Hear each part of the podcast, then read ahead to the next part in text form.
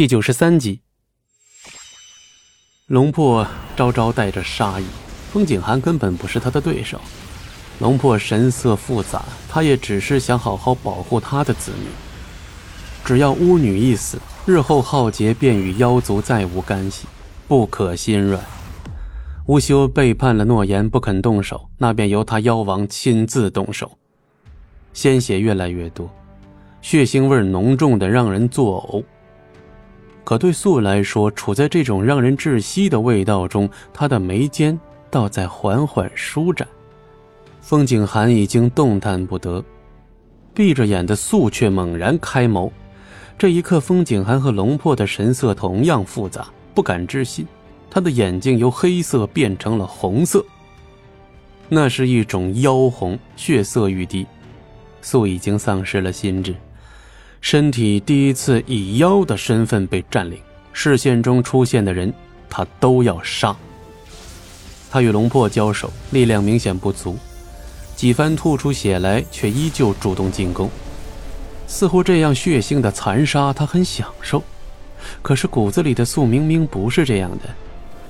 一个空隙，素逃离此处，他在到处寻找有气息的物体，不管是巫还是其他。他都照杀不误。素的白衫上染上了一层又一层的血迹，长发在空中凌乱，地上纯白色的雪已经变了颜色，百里无际的一片白色变成了一片血红。只有杀，没有感情，控制不了自己。素的灵力被最大限度的释放了出来，青烟和九渊欲阻止，却无法阻止。一个、两个、三个，接连不断的有人死在素的手下。素好想回到原本的样子，好讨厌这种让人恶心的红色，可他怎么也停不下来。他该怎么办呢？在他凌乱的一瞬间，当他绝望无助的边缘，那个熟悉的人终于来了。银发少年在奔跑，以他最快的速度向他奔来。今日他穿了好看的白袍。可是为什么今日他甚至还不知道他的名字？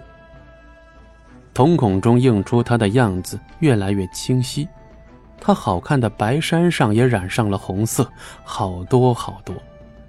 耳边的风声、喊声、厮杀声，他都不想再听。可是他多想再听一次他好听的声音。可是他一靠近，他就会伤害他，不是吗？他已经杀了那么多人，还有自己的子民。那么多人想杀他，他一定是做了很坏的事情吧？是不是只要他死了，这些事情就都能结束了？他尊敬的青岩长老，他爱护的巫族子民，他在乎的两个哥哥，他喜欢的那个少年。他无法接受自己手上沾满鲜血，他无法正视此刻这么残忍的自己。就在这里结束一切好了。看着一路向他狂奔而来的少年，素笑出了眼泪。好想跟你一直在一起。然后手心生出了数把锋利的芒刺。你不知道，你是我在西海之滨外遇见的第一个人。无数的芒刺尽数被他扎向胸口，鲜血溢出。你不知道。你和我的孤独有多么相似？自毁灵渊，灵力尽散。你不知道，我最喜欢和你一起看雪了。只是，我再也不能和你一起看雪了。骤然倒地，毫无生气。一瞬间，银发少年目眦尽裂。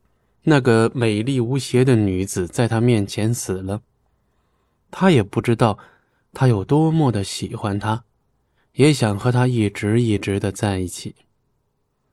只是现在或是缘尽，再无可能。悲伤的冬季终于过去，春天来临，万物开始重新生长。在那场驱逐战中，青烟封印了自己。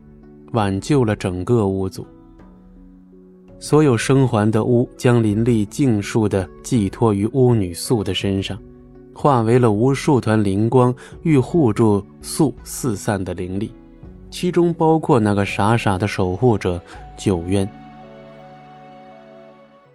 本集播讲完毕，感谢您的收听，我们精彩继续。